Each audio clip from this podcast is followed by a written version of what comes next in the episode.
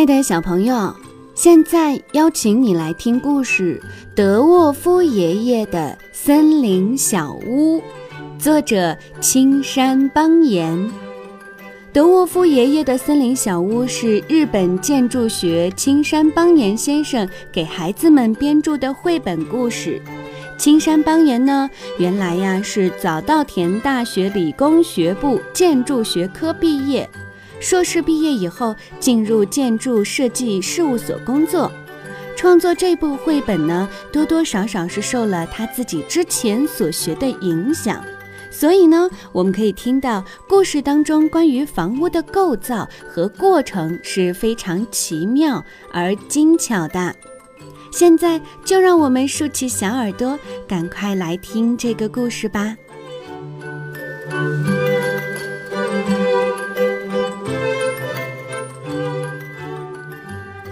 在一片森林里，住着一位脾气很坏、手艺却很棒的小矮人——德沃夫爷爷。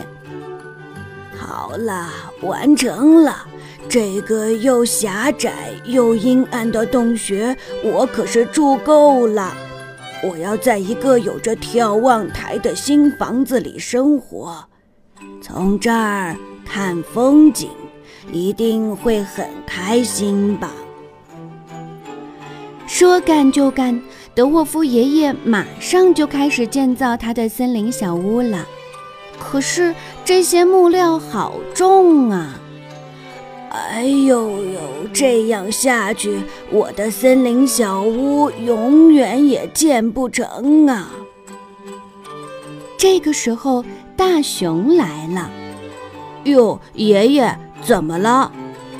德沃夫爷爷把他要建造森林小屋的事儿讲给大熊听了。嗯，听起来真有趣儿。这样好了，我来帮您。可是您要造一个房间给我呀。如果没有大熊的帮助，森林小屋可建不成。德沃夫爷爷没有别的办法，只好请大熊来帮忙。小屋的骨架渐渐成型的时候，大熊望着爷爷说：“那么高的地方，我爬不上去呀！哎呀呀，这可难办了。这样，德沃夫爷爷不得不再一次自己搬运这些沉重的木材啦。这个时候，猴子们来了。哎呀呀，爷爷，您在做什么呀？”德沃夫爷爷把他要建造森林小屋的事情讲给猴子们听了。嗯，听起来不错。这样好了，我们来帮您。可是您要造一个房间给我们呀。如果没有猴子们的帮助，森林小屋可建不成。德沃夫爷爷决定也请猴子们来帮忙。小木屋的骨架建好了。那么，大熊跟猴子们的房间也该建了。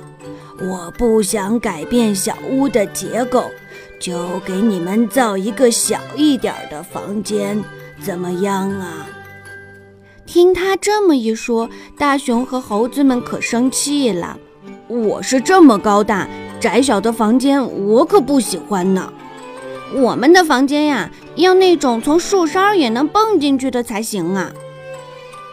大熊和猴子们高高兴兴地建造自己的房间去了。这时候，野猪跑过来了。大家忙什么呢？德沃夫爷爷把他要建造森林小屋的事情讲给野猪听了。好棒啊！我也来帮助您。您也要造一个房间给我呀。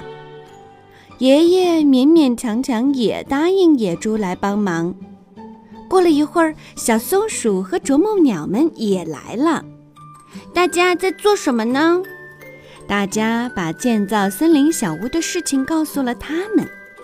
太好玩了！我们来帮忙。您也要造一个房间给我们呀。小松鼠和啄木鸟，他们还没等德沃夫爷爷答应，就迫不及待地开始动手干了。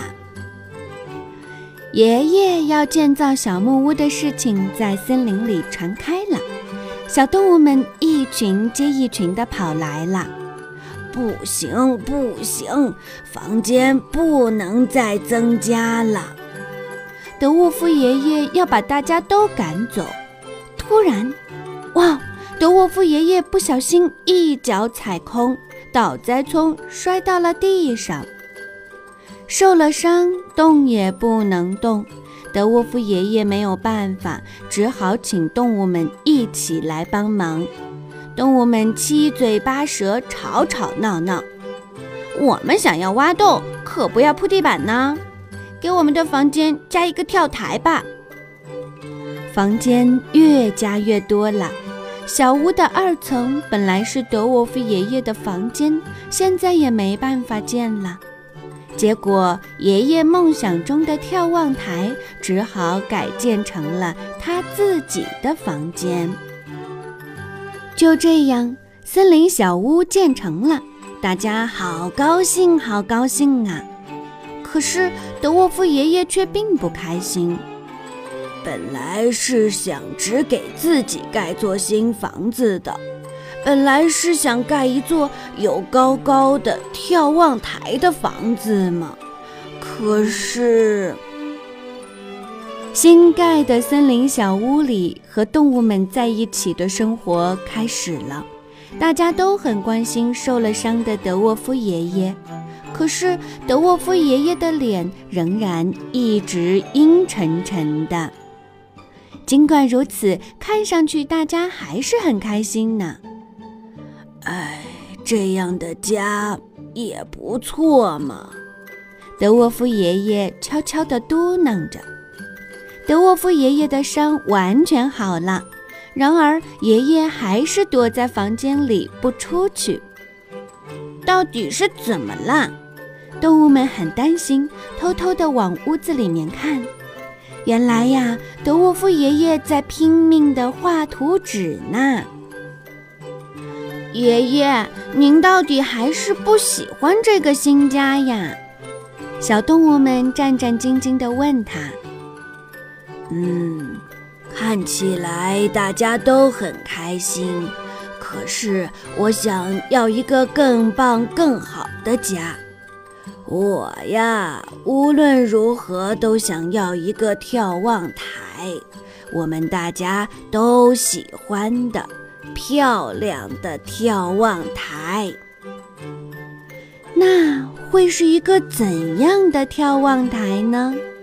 那些森林里的动物们呐，他们都开开心心的期盼着呢。